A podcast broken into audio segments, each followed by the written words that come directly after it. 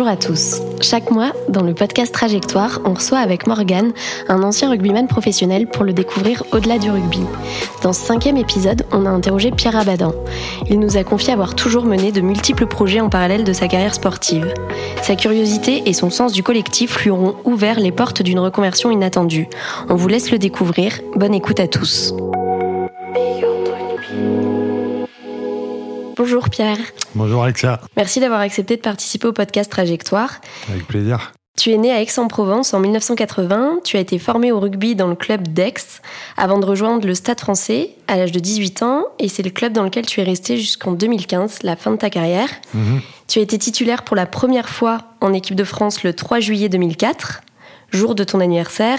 Et c'est finalement une date qui te porte chance, puisque c'est à cette même date, il y a un peu plus d'un mois, que le jour de tes 40 ans, tu as été nommé adjoint au sport et aux Jeux olympiques et paralympiques 2024 à la mairie de Paris. Exact. Sur le papier, rien ne te prédestinait à une reconversion en politique, et pourtant, tu vas nous expliquer comment tu en es arrivé à occuper ce poste aujourd'hui. Je vais essayer. Ça marche. Sans être trop long. Très bien. Avant ça, on va juste revenir un instant sur euh, ta carrière sportive. Ouais. Pour commencer, est-ce que déjà tu peux nous dire tout simplement comment le rugby est arrivé dans ta vie?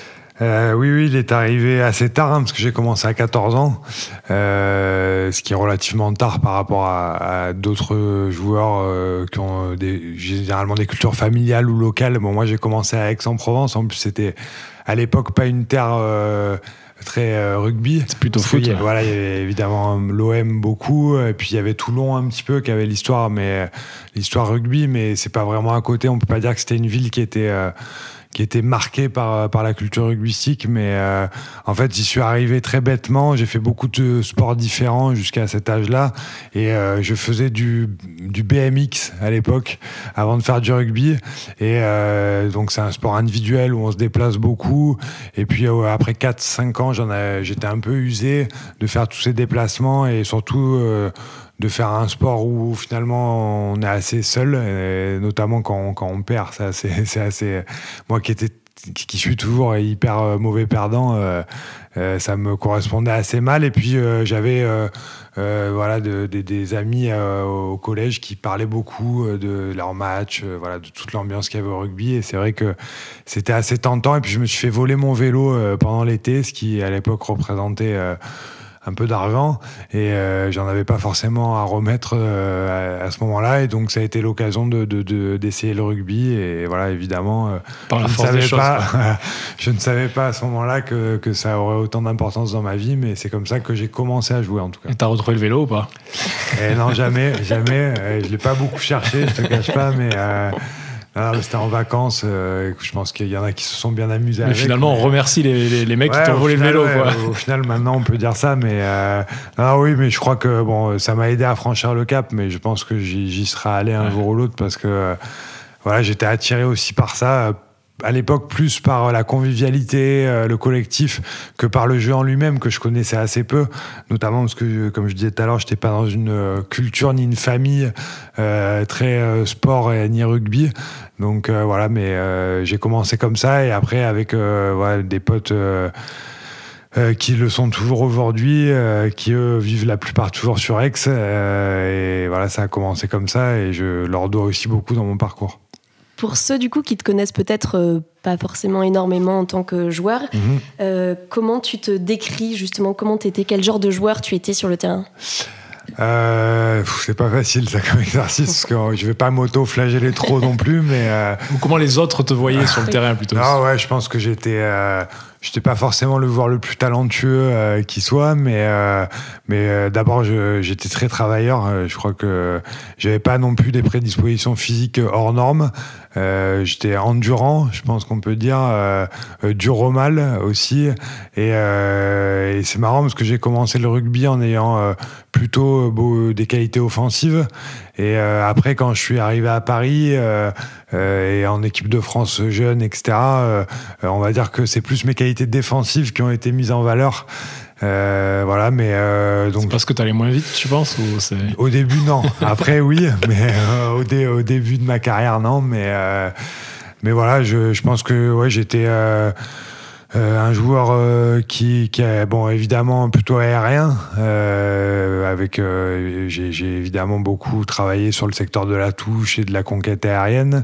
et puis voilà, je courais beaucoup, j'étais très endurant. Et puis je, je prenais des coups et j'aimais bien ça, quoi. Donc, donc du coup, voilà, je mettais souvent les mains la tête, un peu pour embêter l'adversaire, et puis essayer de faire le lien dans la continuité du jeu en attaque. Et puis voilà, au début, j'allais, je courais assez vite au début de ma carrière. Après, Comme tout le monde, je crois. Voilà, ça a été, ça a été un, peu moins le cas après, mais puis j'ai beaucoup bossé physiquement parce que bah, ça se revoit maintenant, mais j'étais, j'ai jamais été hyper costaud et donc j'ai dû aussi prendre de la masse musculaire, essayer de, de m'étoffer un peu physiquement tout au long de ma carrière. Ça a été un, long combat, voilà. Donc, donc aujourd'hui, j'ai repris.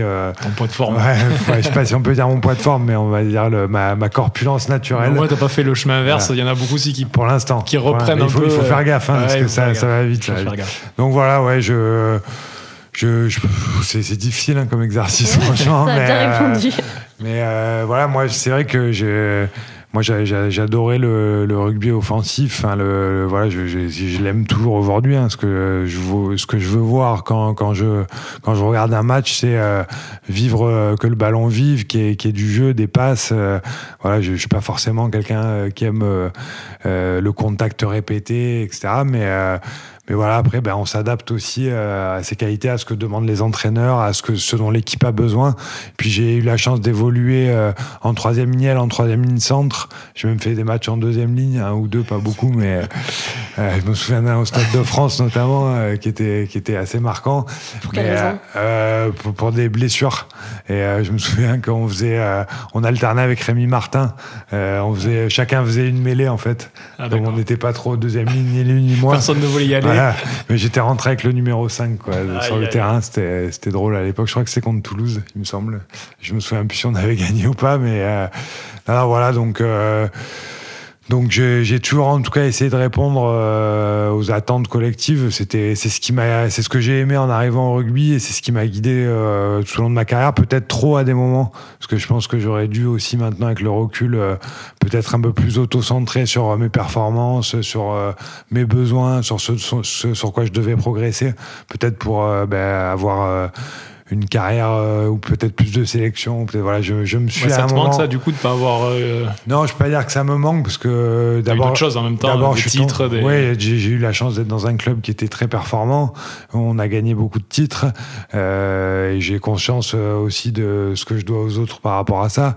Après, c'est vrai que l'équipe de France, j'ai eu peu de sélections, mais en même temps, il y avait des joueurs qui à toutes ces époques là ont été très performants en équipe de France et l'équipe de France était plutôt performante aussi. Donc je peux pas dire que j'ai des regrets. Euh, le regret que j'ai, c'est que quand j'ai eu mes sélections, euh, j'ai fait euh, deux, deux saisons, les deux saisons on est champion, là, 2003 et 2004, où je crois que je fais plus de plus de 40 matchs par saison. Donc je suis arrivé, j'ai en équipe de France, j'étais vraiment mort. Euh, et donc pas très en forme. Et puis je me suis blessé après. Donc voilà, j'aurais peut-être euh, voulu euh, être dans d'autres prédispositions ou à des moments, même plus tard, ben, être penser un peu moins collectivement et plus me concentrer sur voilà des choses sur lesquelles moi je devrais progresser, notamment physiquement. Mais voilà, j'ai toujours privilégié le collectif je pense que peut-être que ça m'a un petit peu desservi à des moments, mais ça m'a aussi servi sur plein d'autres choses. Donc, euh, c'est pas un regret, mais peut-être que si je devais refaire ma carrière maintenant, je, j'équilibrerais un peu plus ça. Et si tu devais garder euh, un souvenir, que ce soit sur ou en dehors euh, du terrain, ce serait lequel? Pas forcément sur le terrain d'ailleurs.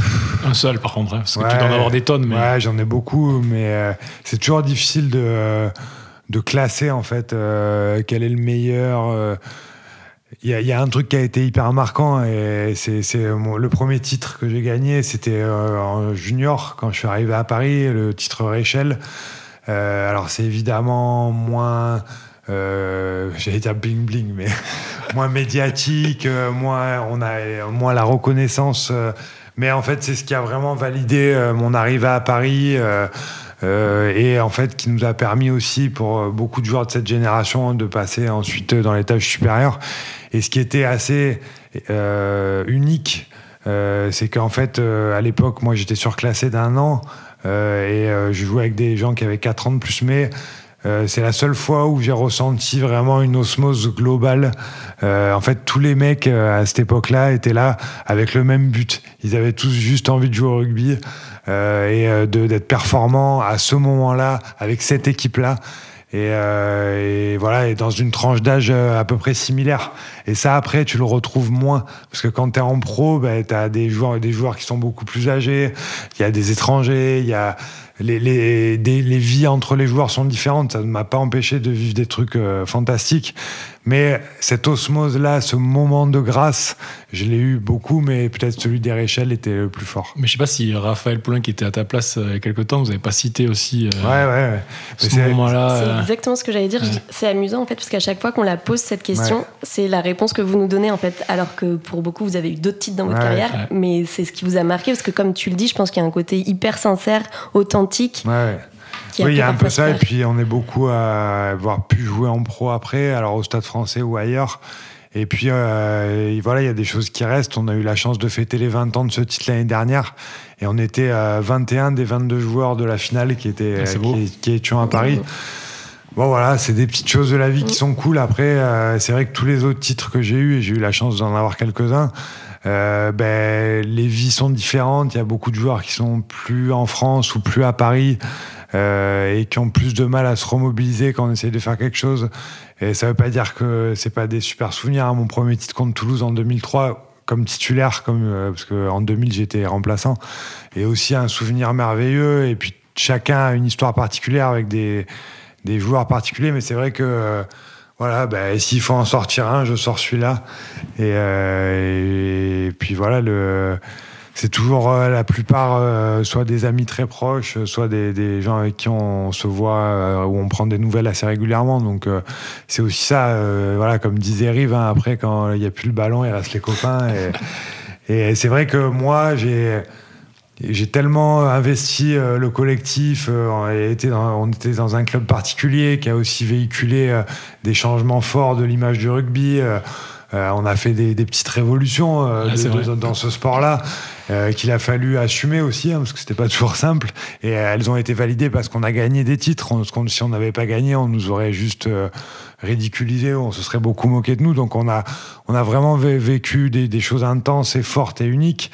Euh, mais après tout ça euh, est vécu en fait différemment. Moi, j'ai beaucoup investi collectif parce que je pensais qu'à l'époque, quand j'étais plus jeune, que ben, ça, ça allait nous lier euh, ad vitam aeternam. C'était tellement fort et à l'époque, je le vivais tellement comme un truc unique.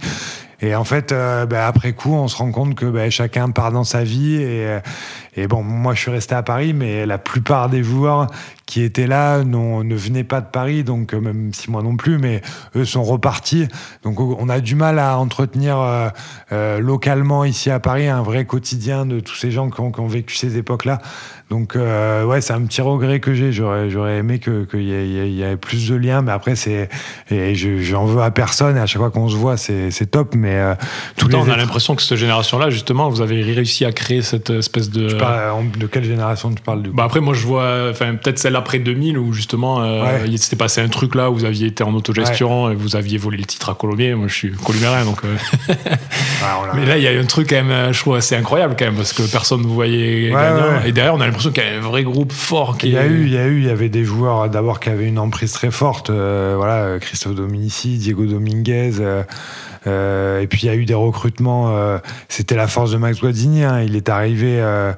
Euh, on s'en refaire toute la genèse, mais pendant très longtemps, il a été capable de recruter pas seulement des bons joueurs ou des joueurs qui avaient un potentiel, mais des joueurs qui étaient capables de s'adapter et à Paris, ce qui n'est pas toujours facile, et aussi à l'environnement du club que lui voulait mettre en place. Et ça, c'était sa très grande force. C'est-à-dire qu'il a, je pense, refusé des joueurs, enfin je le sais même, qui étaient des super joueurs de rugby, mais qu'il n'a pas senti, parce qu'il sentait qu'ils ne se plairaient pas ici. Et en même temps, il a été capable d'aller chercher des joueurs, soit pour les relancer, soit, pour, euh, soit quand ils étaient très jeunes. Je pense évidemment à Hernandez euh, ou à plein d'autres qui ont émergé ici. Euh, et où il sentait qu'il y avait du potentiel et il savait qu'il s'inscrirait dans, dans la, dynamique que lui avait en tête et qu'il voulait imposer ici, avec la spécificité de Paris.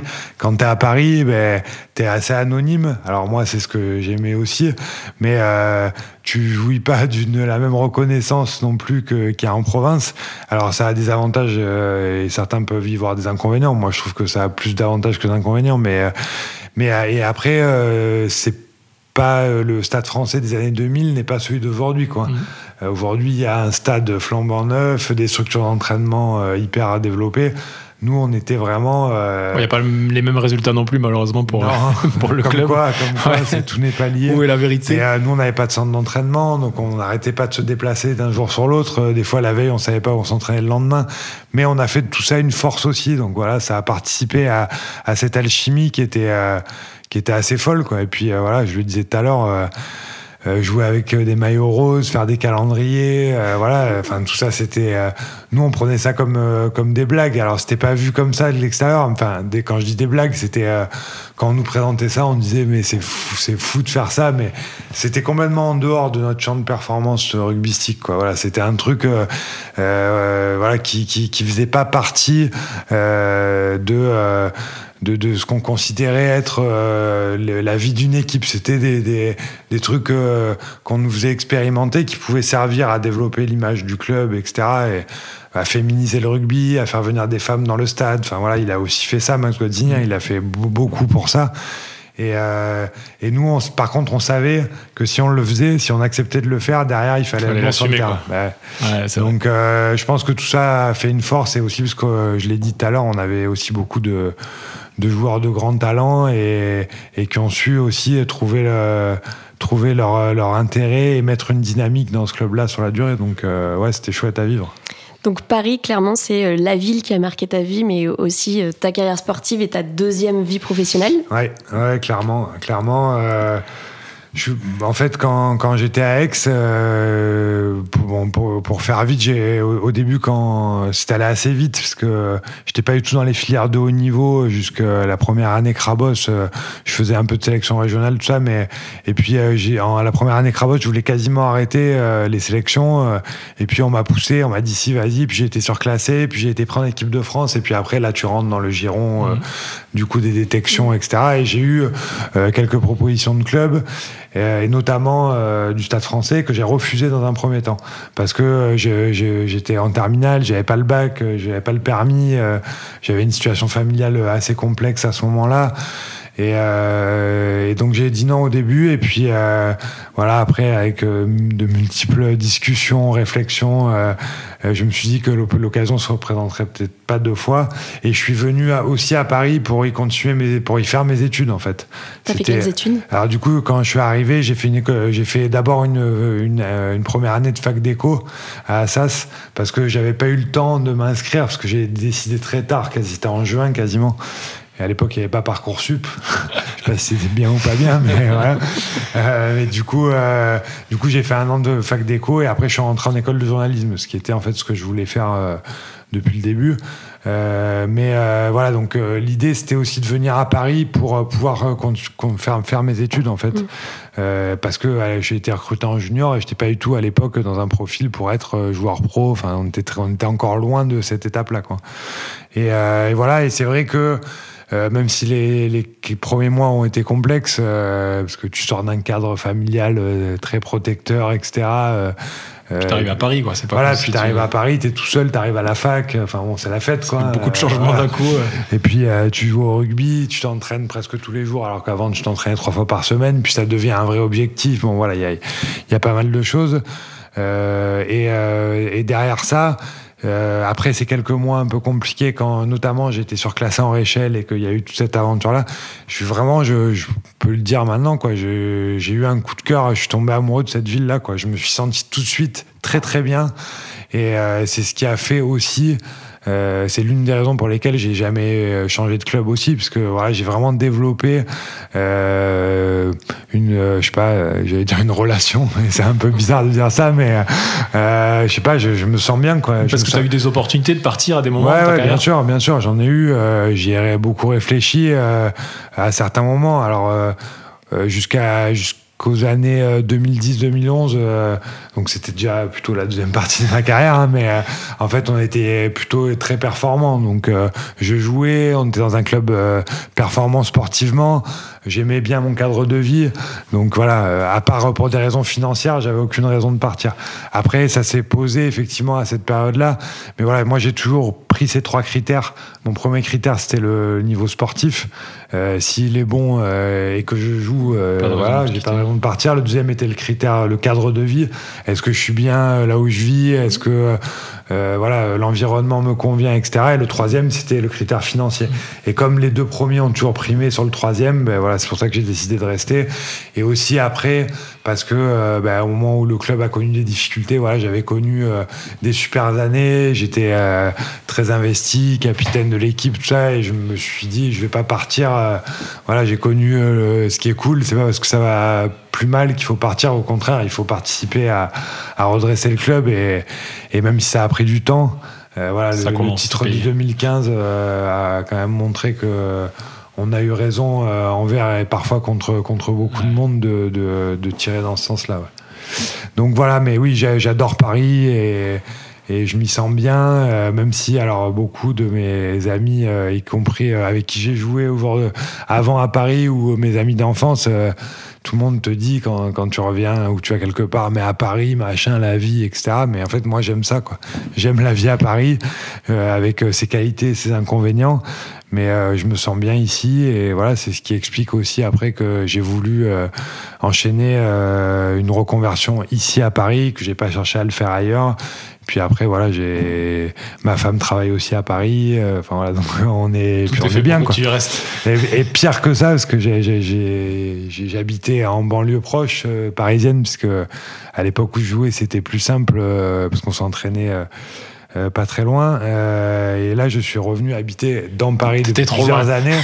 et ce que, ce que j'adore encore plus. Donc voilà, c'est Ouais, non, c'est comme ça, c'est difficile à expliquer, puis c'est long. Alors après, je vais pas euh, rentrer dans le détail de tout, mais j'aime j'aime la vie à Paris, j'aime Paris, j'aime ce que ça dégage, j'aime euh, l'activité qu'il y a, euh, voilà, et j'aime l'évolution que cette ville porte aussi et, et tout ce qu'elle tout ce qu'elle véhicule aussi. voilà, c'est une ville monde, c'est une ville ouverte où il y a, y a des gens très différents, c'est une ville qui bouge. Et voilà. Si ça, c'est pas une déclaration d'amour, ça. C'est clair. ouais, ouais, mais. On a pris une leçon. Vraiment, je, je, je vais peut-être revenir à Paris. je surjoue pas, hein, je surjoue pas. Je comprends qu'il y a des gens qui se plaisent pas. Non, mais oui, c'est évident. Euh, voilà, mais, il y a quand même de euh, super beaux côtés. Euh, voilà, après, il faut, il faut essayer d'avoir une vie qui, qui, qui convienne aussi. voilà, et je, je, je suis pas de ceux qui disent qu'il faut coûte que coûte rester vivre à Paris, mais voilà, quand la vie qu'on a euh, correspond à, ses attentes, je pense que c'est une ville où on peut être très heureux. Hmm. Et c'est d'ailleurs peut-être cet amour que tu as pour cette ville qui aujourd'hui t'a amené entre autres mais à vouloir aussi t'engager. Après c'est des opportunités mais c'est donc est-ce que d'ailleurs tu peux nous en dire plus sur le poste que tu occupes aujourd'hui? ouais, alors euh, c'est vrai que c'était pas du tout euh, quelque chose que sur lequel j'avais même réfléchi comme comme reconversion donc en fait, moi, euh, ce qu'il faut savoir, c'est que tout au long de ma carrière, j'ai fait beaucoup, beaucoup de choses à côté du rugby. Euh, ce qui était aussi un des avantages d'être à Paris, parce que bah, ça permet euh, voilà, de, de, rencontrer du monde de, et puis de, de, faire des choses. Donc soit dans des milieux associatifs, euh, soit euh, ben, en, poursuivant mes études, euh, donc j'ai fait j'ai fait plusieurs cycles d'études, soit après j'ai ouvert une société et puis voilà je me suis investi aussi dans différents dans, différentes sociétés, soit soit en, mettant un investissement direct, soit soit en moi en, en faisant des choses avec avec ces structures là. Euh, pour les développer. Et euh, du coup, c'est vrai que tout ça, euh, dans un cadre que finalement j'ai connaissé, puisqu'il était le même depuis de longues années, m'a permis aussi de, de, faire des rencontres. C'était aussi l'avantage, évidemment, et, et, puis de les, de, les, de les faire perdurer, quoi, de, de les, entretenir, on va dire, de les étoffer.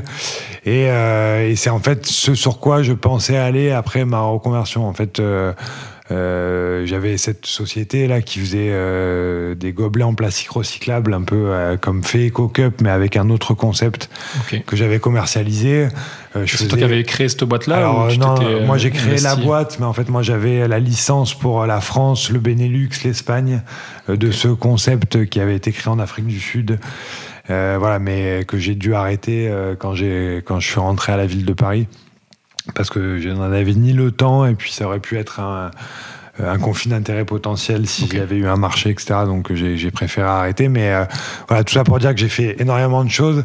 Et en fait, je pensais, en arrêtant ma carrière, ben, soit développer cet aspect du business, soit euh, rentrer dans une société qui faisait du, du consulting en entreprise, qui, qui soit aussi racheter des sociétés, les, les, les restructurer voilà, pour, pour les, les rendre performantes. Et puis, euh, effectivement, est arrivé euh, ben, à quelques mois avant que, que j'arrive, euh, que j'arrête, pardon. la, la, la, maire de Paris, donc Anne Hidalgo, m'a demandé, a demandé à me voir pour, pour me proposer quelque chose. Mais alors, je ne savais pas ce qu'il en était. Et effectivement, à cette époque-là, elle cherchait un conseiller sport. Et, voilà, donc elle m'a fait cette proposition-là. Donc je lui ai dit que d'abord je, je m'y attendais pas. Et comment tu, tu, sais comment elle en est arrivée enfin, à toi ou... Ouais, alors moi je, je, je, ben, je pense que c'est aussi beaucoup parce que ce que j'ai dit avant. Je pense que multiples on, activités. On se connaissait, euh, on s'identifiait, on, s'est rencontrés plusieurs fois.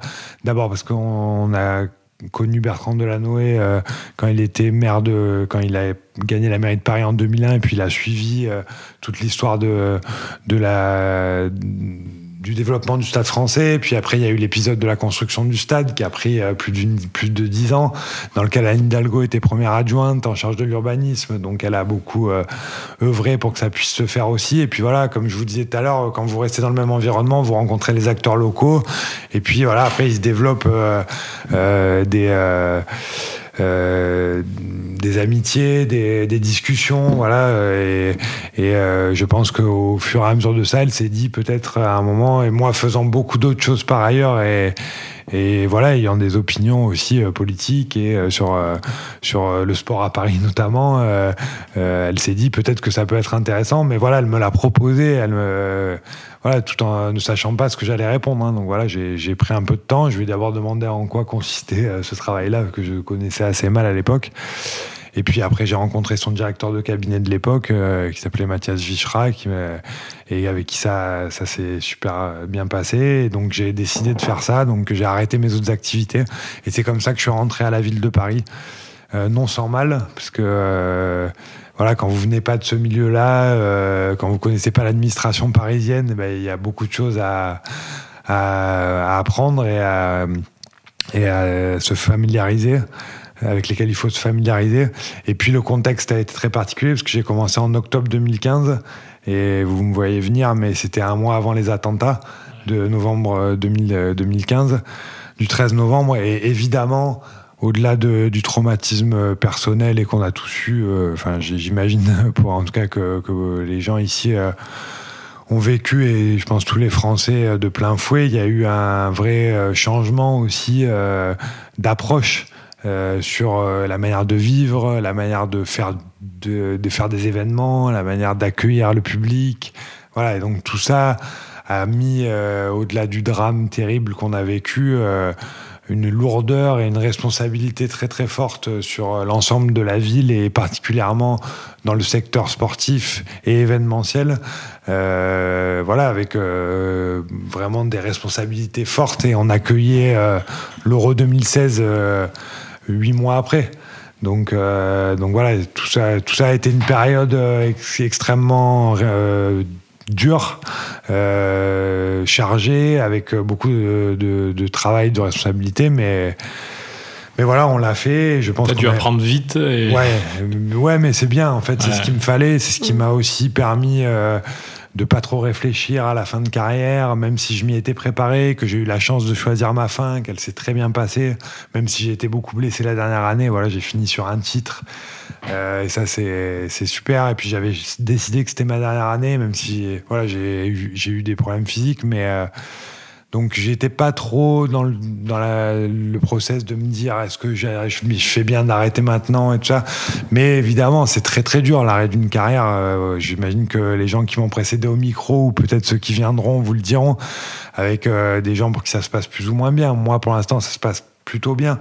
Mais je je sais aussi, parce que j'ai vu autour de moi euh, mes coéquipiers, euh, j'en ai vu beaucoup partir, certains pour qui ça s'est très bien passé, d'autres pour qui ça s'est très mal passé. Donc c'est vraiment une période complexe. Donc pour moi, de me surinvestir dans le travail, euh, parce que c'était nécessaire et parce que il fallait que je réponde aux attentes et, aux responsabilités qui ont été les miennes à ce moment-là, m'a permis aussi de, bah franchir ce virage sans trop réfléchir à tout ça et puis voilà, j'ai eu une petite fille en même temps. Euh, voilà, tout ça est arrivé en main. Ouais, j'ai fait tout d'un coup. Des projets. De... Voilà. Mais, euh, mais voilà, c'était, c'était dur. J'ai fini l'année euh, 2000. Euh, enfin, le, parce que je raisonne moi encore en année sportive et pas en année. Donc, la saison, ma première saison de non-joueur. Donc, j'ai fini ouais, à l'été 2016. J'étais physiquement pas en très bon état, mais voilà, ça m'a. Puis ça m'a permis aussi de surmonter ça, le, les attentats, tout ce qu'on a vécu à Paris, ça a été, ça a été très dur parce que j'ai eu des, des, des, des, amis qui ont été touchés. Qui, et puis voilà, j'ai vu, vu ça de près. J'ai vu euh, des familles de victimes, j'ai vu. Euh, puis c'est dur, quoi.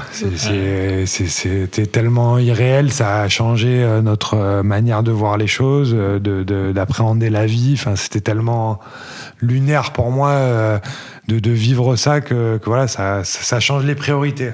et, finalement, à chaque fois que tu prends un mandat, tu te retrouves dans une situation à chaque fois un peu extraordinaire. Pour le Covid. Là, on est dans le Covid et aujourd'hui, ça change encore la donne euh, sur euh, l'aspect Ouais, c'est sûr. Alors, euh, c'est pas la même, c'est pas la même chose hein, parce que maintenant, je suis élu et c'est différent. Euh, c'est plus de responsabilité encore, euh, mais bon, maintenant je connais mieux la ville, son fonctionnement. Voilà, c'est un petit peu différent, mais c'est vraiment une nouvelle position aussi. Et évidemment, on vit quelque chose euh, qui est pas du même ordre, même s'il y a eu énormément de morts, mais mais qui est aussi évidemment une, une tragédie en termes d'impact sanitaire et puis et puis aussi d'impact sur notre vie quotidienne et de bah, surtout notre changement de vie à chaque fois. Euh. Et puis, euh, et puis les conséquences économiques et sociales qui vont arriver, qui vont être, qui vont être très lourdes. Donc euh, oui, c'est un, c'est un schéma particulier, mais ça même avant que je prenne ce mandat, parce que j'ai, j'ai, voilà, j'étais comme tout le monde confiné à l'entre-deux tours. C'était une situation qui pour moi était, était vraiment particulière et assez étrange à vivre. Mais bon, voilà, il faut, il faut. J'ai toujours su et compris depuis très jeune que, euh, voilà, dans la vie, il faut arriver à s'adapter si tu veux passer, euh, passer euh, les, les différentes étapes. Parfois, c'est très dur, parfois, ça l'est moins et c'est plus facile. Mais voilà, j'essaye de le faire avec imperfection, mais j'essaye. Et aujourd'hui, est-ce que tu peux nous en dire plus sur tes missions justement en tant qu'élu? Ouais, alors euh, du coup, moi j'ai donc je suis adjoint à la maire de Paris et j'ai en charge le sport et donc les Jeux Olympiques et Paralympiques, euh, comme tu l'as dit au début.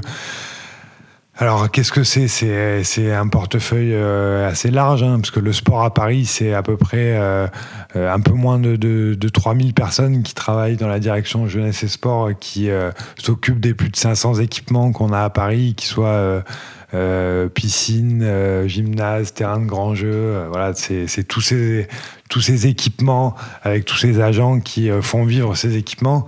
Donc il y a tout ça à gérer en termes de pardon, de entretien, accueil du public, et puis bon fonctionnement de ces équipements avec avec tous les agents qui font en sorte que, que, ça marche bien et que ça réponde euh, autant que faire se peut à la demande du, des Parisiennes et des Parisiens. Il y a tout l'aspect événementiel, puisqu'à Paris, il se passe à peu près euh, plus de 450 événements par an. Euh, en termes sportifs, des, petites, des petites courses d'arrondissement, mais évidemment des choses beaucoup plus grosses. Euh, on a aussi beaucoup de grands événements internationaux qui sont accueillis chaque année en lien avec le sport, hein, parce que c'est moi, c'est ce qui me c'est sur cet angle-là que, que, je travaille sur ces événements-là. Et puis, euh, et puis il y a tous les clubs sportifs. Hein. Il y a plus de 3700 clubs à Paris. Euh, voilà, avec qui on est en relation. Alors il y a évidemment les clubs de haut niveau qu'on connaît, pour le rugby, le Stade français, euh, mais il y a aussi euh, tous les clubs d'autres sports de haut niveau. Voilà, on a évidemment le PSG, hand et foot, il y a les filles du volet, les filles du hand, du Paris 92, les garçons du volet. voilà, il y a, y a le basket, il y a le Paris basket maintenant. Voilà, donc on a je dois en oublier, mais. C'est le problème d'en citer quand tu commences. tu vas faire des toujours le problème. C'est toujours le problème. Et puis on a euh, des on a des clubs omnisports, le PUC, euh, voilà, le Stade Français, le SCUF euh, et d'autres. Et puis on a tout un tas de petits clubs dans plein de disciplines. Donc voilà, tout ça c'est la ville aussi qui participe à l'animation de ces clubs-là. Donc, et puis il y a évidemment le volet auquel j'ai participé en étant au cabinet de la mer, en, étant conseiller au cabinet de la mer, sur le volet olympique et paralympique. Euh, voilà, dont on a gagné l'attribution euh, en 2017, en septembre 2017 à Lima, euh, et qui aujourd'hui bah, arrive à grands pas, parce que c'est dans quatre ans, donc on a déjà passé presque trois ans depuis, depuis Lima, donc beaucoup de choses ont été faites, mais il reste encore beaucoup à faire dans les conditions que tu as décrites tout à l'heure, Morgan, avec euh, euh, le, décalage des Jeux de Tokyo euh, d'un an. et puis, voilà, on sait très bien qu'il ne faut pas prendre de retard, parce que si tu prends du retard, c'est ce qui fait que après, ben, les coûts augmentent et on ne veut surtout pas ça et on fait tout pour que ça n'arrive pas. Donc, il y a beaucoup, beaucoup de travail qui a été fait. Il y en a encore là beaucoup qui va être fait à la rentrée. Euh, pour essayer de voir encore comment on peut adapter au mieux le projet euh, pour qu'il respecte euh, le cadrage budgétaire qui était le sien et, en a notamment en argent public et qui s'adapte aussi aux conditions qui vont être les nôtres dans le monde post-Covid. Voilà. Donc tout ça, c'est c'est énormément de travail du comité d'organisation, de la structure qui s'appelle Solideo, euh, dont la maire est la présidente, qui est la société de livraison des équipements olympiques, en fait, qui construit tous les équipements pérennes, et puis de toutes les collectivités territoriales. En premier lieu, la ville de Paris, puisqu'on est la ville haute. Euh, voilà, donc euh, il faut travailler avec tous ces acteurs-là pour pour faire des jeux qui seront réussis en 2024, des Jeux olympiques et paralympiques, mais aussi pour euh, faire en sorte, qui était l'ADN de cette candidature, que euh, ces Jeux servent au développement de la pratique du sport et qui laissent un héritage concret. Euh, voilà, donc on a énormément de mesures d'héritage, je vais pas toutes les détailler, mais c'est ça qu'on veut réussir pour réussir les jeux. C'est pas uniquement. Euh... C'est souvent décrié qu'une fois que les JO sont partis, les villes après se retrouvent un petit vrai, peu. c'est vrai, il y, y, a beaucoup de défiance par rapport à ça. Alors il faut quand même savoir que le CIO aussi a changé hein, euh, un peu son fusil d'épaule puisqu'il a vu qu'il y avait eu beaucoup de dérives et beaucoup d'excès. Euh, donc il a et il s'adapte aussi à l'environnement qui est qui est ce qui est celui d'aujourd'hui. donc ils ont fait un agenda ce qu'ils appelaient 2020 à l'époque et nous nous on, on a candidaté uniquement en ayant des garanties aussi sur le fait de ne pas engager trop d'argent en public. Euh, d'avoir euh, euh, un programme olympique qui soit beaucoup moins ambitieux en termes de construction, parce que là, il y a 95% des équipements qui seront qui existent déjà ou qui seront temporaires. Donc qui seront mis en place pour les jeux et recyclés après, mais qui ne seront pas des constructions pérennes. Donc finalement, on n'a que 5% de constructions pérennes plus le village olympique et euh, le centre des médias, etc., qui sont des, structures qui seront transformées en appartements, en fait, qui vont participer à la transformation territoriale du, 93 notamment. Donc, euh, à la base, le projet, il était déjà, euh, voilà, responsable par rapport à ça pour limiter, voilà, ce que je disais, le, le coût d'argent public qui est mis dedans. Euh, et il l'est d'autant plus aujourd'hui euh, et c'est aussi c'est le travail qui va être fait parce que voilà il faut aussi s'adapter aux impératifs écologiques. Et on veut vraiment créer des, des Jeux olympiques et paralympiques d'une nouvelle ère. Voilà que ce soit le point zéro, on va dire, de, de, jeux qui soient responsables euh, éthiquement euh, et, écologiquement aussi, et qu'on participe voilà, à créer une nouvelle norme, en fait. C'est vraiment ça qu'on souhaite faire. Et euh, on s'était engagé dans la candidature en ayant ces certitudes-là auprès du CIO. Et je pense que c'est ce qui a fait que notre dossier aussi a obtenu l'organisation des Jeux, c'est qu'on a été très, très exigeant pardon, sur ces points-là et qu'on le reste absolument. Et qu'est-ce qui t'anime dans ces missions bah, Alors d'abord, c'est l'intérêt collectif qui m'anime, et c'est un peu un lien Ça avec... Ça rejoint toujours. Ouais, euh, parce que... Euh, parce que c'est ça qui me qui m'a toujours plu en fait, c'est de faire des choses avec les autres. Euh, quoi que j'ai fait dans ma vie, que ce soit des passions personnelles ou pas, si je les partage pas, ça m'intéresse pas trop. Et puis je trouve que faire des choses qui profitent au plus grand nombre, c'est plus intéressant que que le faire pour certains, voilà, qui en ont peut-être le moins besoin notamment. Et puis voilà, j'avais envie après mes, mes expériences de cabinet de, de, de, prendre le risque aussi de me présenter devant les électeurs et peut-être d'avoir, s'ils me faisaient confiance, plus de responsabilité aussi et de pouvoir décider de plus de choses, euh, voilà, en accord avec la mère évidemment, mais avec un peu plus d'autonomie sur mon secteur, on va dire. Euh, donc, euh, donc voilà, ça, a été, un processus assez long hein, de réflexion. J'ai, j'ai pris bien six mois avant de me décider de le faire. Parce que je mesure aussi la responsabilité que c'est. Euh, et, euh, et, euh, et, ça l'est encore plus parce qu'on a les jeux, parce que du coup, ça va être un mandat qui va être très regardé, voilà, sous l'aspect euh, euh, sportif et impact des Jeux Olympiques dans tous les sens du terme. Donc voilà, j'en ai aussi conscience, et c'est d'autant plus pour ça que j'ai envie de réussir. Et puis, je veux que ce soit aussi les Jeux, évidemment, de toute la France et de l'île de France, et particulièrement du 93, mais aussi que les gens puissent s'identifier aussi un peu à ce qui va se passer. Euh, parce que euh, voilà, je crois qu'aussi c'est un événement qui est assez unique, c'est le plus grand événement au monde, hein. c'est 28 championnats du monde euh, instantanés en, en 15 jours pour les, pour les, pour les Jeux. mais c'est aussi un des seuls événements où quasiment en dehors de la politique internationale, etc., des, des guerres, des conflits et tout, tout le monde se réunit au même endroit. Donc il y a un message d'universalisme qui, par les temps actuels, euh, pour moi, est, est, important et porteur de certaines valeurs, en tout cas euh, en lesquelles je crois. Et voilà, donc, euh, et puis voilà, j'ai rencontré aussi au cours de mes cinq ans beaucoup de gens euh, euh avec qui on a échangé, on a parlé, on a, on a fait déjà pas mal de choses dans les, dans les cinq années qui passent. Et puis j'avais envie de, de pouvoir continuer à faire des choses, à en accélérer certaines et, et puis, puis voilà, me faire face à ces responsabilités-là et, et, faire en sorte que voilà, Paris devienne une ville plus sportive. Il y a beaucoup de travail. Dans une ville extrêmement dense où il n'y a pas beaucoup d'équipements sportifs par habitant. On le sait parce que voilà, on est cadré par le périphérique et on n'arrive on n'arrive pas encore à le pousser. Euh, voilà, et c'est euh, une des villes les plus denses euh, du monde. Euh, je crois que c'est la cinquième plus dense du monde. C'est pas une très grande ville. Euh, donc on n'a pas beaucoup de, de, terrain où on peut faire du sport, donc il faut aussi être innovant, il faut aussi réfléchir à des nouvelles solutions, il faut aussi adapter la ville. On en parlait un petit peu avant de commencer le podcast. Et il y a des transformations urbaines et écologiques qui vont être des opportunités, j'espère, pour, euh, pour pouvoir y faire plus de sport, en tout cas dans des meilleures conditions. Donc voilà, j'ai beaucoup d'idées, il y a beaucoup de travail, mais c'est aussi enthousiasmant de porter ça. Et du coup, ça me fait penser que là, aujourd'hui, tu es parti sur un mandat encore de temps limité. Mm. Ça se rapproche un peu à ce que tu faisais avant, où tu avais des contrats limités. Ah, je ça, ça, te plaît, en fait. Ma vie est, ma vie est pression. Et... C'est exactement ça. Est-ce que du coup, ça te fait déjà réfléchir à ce que tu vas faire derrière non, ou non, pas du tout Honnêtement, pas, pour l'instant, je suis pas du tout là-dedans.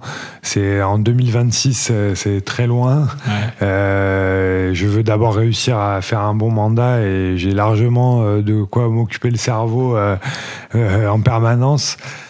Euh, donc euh, non non je je suis pas du tout là-dedans. Euh, je veux je veux là d'abord on est au tout début du mandat et il y a beaucoup beaucoup de choses à faire et on verra. Je, je sais d'expérience pardon que que voilà en deux ans il se passe enfin ou en un an même il se passe tellement de trucs que non je vais faire mon mandat euh, certainement dans la dernière année, peut-être qu'il faudra y réfléchir et prendre une décision aussi de savoir euh, ce que je voudrais faire à ce moment-là. Mais il va se passer tellement de choses que je me projette pas du tout là-dessus. Pour l'instant, ce que je veux, c'est être à 100% à la place où je suis et faire euh, ce pourquoi aussi les Parisiens nous ont donné mandat et faire en sorte que ce mandat côté sport, Jeux Olympiques et Paralympiques, qui sont aussi extrêmement importants, soit, soit, soit réussi autant que possible. Ah, je crois que la solution, tu l'as un peu évoqué, c'est qu'en fait, quand on a des projets, euh, c'est toujours plus facile de négocier ce virage. Donc, euh, ouais, c'est ça. J'imagine que tu en auras certainement d'autres qui vont arriver. J'en aurai. Euh, je, je, vais essayer, je vais essayer. je pense que j'en aurai. J'en avais déjà, hein, parce que voilà, comme comme je vous l'ai dit avant aussi, avant qu'on prenne, qu'on commence le podcast, quand tu démarres une élection, c'est c'est pas gagné d'avance, hein, loin de là. donc j'avais aussi envisagé l'hypothèse que ça puisse moins bien se passer ou que je n'ai pas de de portefeuille d'adjoint parce que voilà, c'est il, peut se passer ce genre de choses.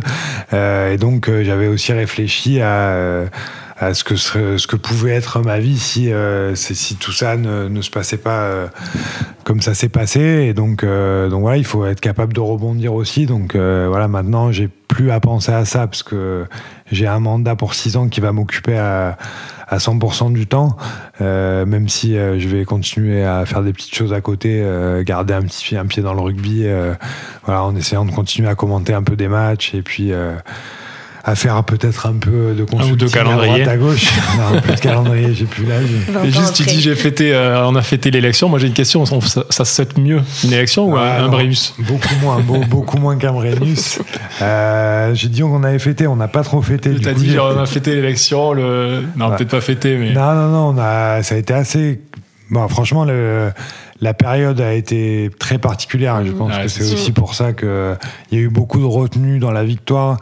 Euh, voilà, il y a eu un pot, etc. Tout le monde était, évidemment content, mais ça a été avec beaucoup de retenue et, de, je pense, moi en tout cas je l'ai interprété comme ça, de sens des responsabilités. Et dès le lendemain, on a commencé à travailler sur euh, bon voilà quelle est l'étape d'après il faut euh, euh, évidemment il y avait le encore et c'est d'autant plus d'actualité il y a encore le Covid à gérer etc mais voilà donc c'était presque frustrant qu'il n'y ait pas plus de délivrance et de fête et de et d'enthousiasme et, et un peu de moins d'humilité au moins sur sur une soirée quoi. Mais on ça n'a rien à voir avec un Brennus on fêtera les médailles d'or pour les JO et puis ouais non voilà mais je crois que c'est dû à ça et c'est aussi pour ça que je me reconnais beaucoup euh, euh, voilà, dans, cette, euh, dans ce parti, enfin je sais pas si on peut appeler ça un parti, mais dans Paris en commun en tout cas de ce qui a été fait, parce que voilà, c'est aussi des gens qui, qui, avec qui je partage cette valeur-là. Et même si j'aurais bien aimé faire une plus grosse fête, je trouvais ça en même temps à la fois raisonnable et à la fois de circonstance de, de, de faire ça. Quoi. Très bien. Euh, pour finir dans un registre un peu plus euh, léger. Ouais. euh... T'es plutôt vélo ou métro? Alors, je suis plus venu en vélo. C'est vrai. vous, êtes, témoin. Sans transpirer en plus. Voilà, mais je suis. Bah, du coup, quand il fait beau, je suis plutôt vélo. Quand il fait froid et qu'il flotte, je suis plutôt métro. Mais je fais les deux en fait. Mais je fais aussi du scoot depuis longtemps. Euh, j'ai un scooter électrique que j'ai depuis 6, euh, dans 4 ans. Euh, en fait, ce que j'aime bien, c'est en fait la multimodalité. C'est-à-dire que j'essaye d'alterner et ça, voilà, ça, ça, ça, casse la routine du quotidien. Trottinette, non, toujours pas. J'en ai une aussi. Ah, J'en ai une. Et j'ai eu la mienne bien avant la mode. La mode et les trottinettes en libre service. Et, et donc elle, elle commence à se faire un peu vieille, mais ça m'arrive de l'utiliser, ouais, pour euh, plus pour aller faire des, des, enfin rester dans mon quartier, tout ça. Je les prends pas trop pour faire des longs trajets, parce que sinon je prends le vélo. Mais voilà, oui, je aujourd'hui c'est. Tu nous enverras une photo de toi sur la trottinette. Ouais, ça marche. mais euh, aujourd'hui, je, euh, non, c'est bien. Et puis voilà, la construction et la mise en œuvre de, de toutes les, les pistes cyclables et tout rendent les, déplacements aujourd'hui euh, euh, à vélo ou à trottinette, euh, en tout cas à véhicule non motorisé, beaucoup plus agréables et beaucoup plus sécuritaires que ce n'était le cas auparavant. Donc, donc voilà, c'est bien, mais je vais, je, je, suis équipé maintenant pour l'hiver aussi en vélo. Donc je te dirai ça l'hiver prochain. Et tu es plutôt cinéma ou Netflix? Alors j'étais, je suis plutôt cinéma. Euh, j'ai été un grand consommateur de cinéma pendant notamment toutes mes années de joueur. J'allais énormément au cinéma. Euh, maintenant, avec un enfant, c'est plus facile d'aller sur Netflix qu'au cinéma, mais je continue à aller au cinéma. D'abord parce que je trouve qu'on a à Paris la chance, notamment d'avoir plein de cinémas différents, évidemment, euh, des très grands cinémas, des complexes ou avec une grosse programmation et tout, mais aussi euh, des cinémas euh, plus confidentiels qui, sont, qui appartiennent à des propriétaires indépendants ou qui a une programmation vraiment spécifique. Et, voilà, j'aime beaucoup ça. Voilà, j'en ai un pas loin de chez moi. J'allais beaucoup au Balzac en, haut des Champs-Élysées aussi pendant un, moment. Et voilà, et je, pense qu'on a un cinéma français qui est, qui est, très riche et qu'il faut continuer à encourager parce que fait, ils, font des choses uniques et, assez exceptionnelles. Et je, je, suis vraiment un vrai amateur. C'est un des c'est un des arts entre guillemets qui me touche le plus, qui m'émeut le plus, plus que la musique par exemple. Euh, j'aime bien la musique, mais ça m'émeut moins que le cinéma ou que euh, une autre forme d'art, euh, les tableaux. là, j'aime bien la photo aussi, mais mais le cinéma vraiment, c'est ce qui me touche le plus directement. Donc voilà, j'essaye.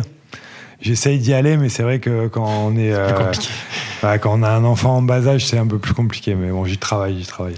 Ouais, du coup, tu évoquais la musique, alors tu es plutôt euh, Dalida ou euh, Ayana Kamura euh, Franchement, ni l'un ni l'autre. Je suis obligé de dire. non, non, bah, bah, Dalida, je vois le clin d'œil au stade français, évidemment, mais je n'étais pas de l'époque de la robe. C'était juste, avant, président, juste avant que j'arrive, mais du président. Donc, oui, si je dois choisir, là, je dirais plus ça, mais plus pour euh, le, le clin d'œil au stade français que pour la, pour le, la, musique. Et après, il y a euh, Ayana Kamura. Euh, c'est pas ma cam à fond, mais je trouve il y, a des chansons que j'aime bien. Ok. Pour finir, on a une toute dernière question. Si on te dit l'horizon, tu penses à quoi? Je pense qu'il faut toujours regarder devant. je pense que c'est bien de voir pas le bout de ses pieds non plus. Euh, mais de regarder ce qui se passe autour de soi et le plus loin possible. Euh, c'est quelque chose qui, quand, quand je regarde l'horizon, ça me, ça me fait toujours penser euh, bah, qu'on n'est pas grand-chose aussi. on n'est que de passage. On, nous le disait souvent au Stade français. on se le disait souvent et on nous le disait souvent. voilà, qu'on n'était que de passage et que, mais qu'il fallait faire en sorte à l'époque c'était l'expression qu'on employait, de rendre le maillot plus meilleur euh, ou plus propre qu'on disait que lorsqu'on l'a pris. Et au final, c'est un peu ça. Euh, ça, doit, être un peu une philosophie de vie. Voilà, on est, de passage. Il faut pas se prendre pour ce qu'on n'est pas. Euh, mais il faut essayer de faire du mieux possible tant qu'on est là, avec tout ce qui nous entoure. c'est compliqué. Hein. la vie est difficile pour, pour beaucoup de monde, pour plein de raisons différentes.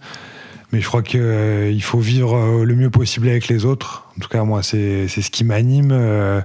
Euh, j'espère, j'espère voilà, être là aussi pour que ce soit dans mes fonctions professionnelles ou à titre personnel, ben, pour, pour accompagner des gens vers une vie plus heureuse, plus épanouie, et moi m'épanouir, m'épanouir là-dedans. Et puis voilà, l'horizon, ça me, ça me fait dire qu'il y a aussi plein de choses à découvrir et que voilà, euh, on passe, euh, on grandit avec l'âge. Euh, voilà, j'ai fêté mes 40 ans. ça me paraît tellement irréel. J'ai l'impression d'avoir 20 ans encore dans ma tête, moins dans mon corps. Mais non, voilà, et que, que, tout ça est, tout ça est en même temps un, temps qui permet de faire des premiers bilans et de voir ce vers quoi on a envie d'aller. Et c'est passionnant, mais même si c'est parfois difficile, parce qu'il y a des, épisodes, euh, chacun traverse des épisodes très durs dans la vie, mais, euh, mais voilà, moi j'ai foi, j'ai foi en, l'humain, euh, et, j'espère que, que, que, je le lui rends bien. Merci beaucoup Pierre pour cet échange. Merci, à bientôt. Merci à tous de nous avoir suivis. Ce podcast a été créé par Beyond Rugby en collaboration avec Midi Olympique. Si vous l'avez aimé, n'hésitez pas à en parler autour de vous, à le noter et nous laisser un commentaire sur toutes les plateformes de diffusion. On se retrouve très vite pour un nouvel épisode.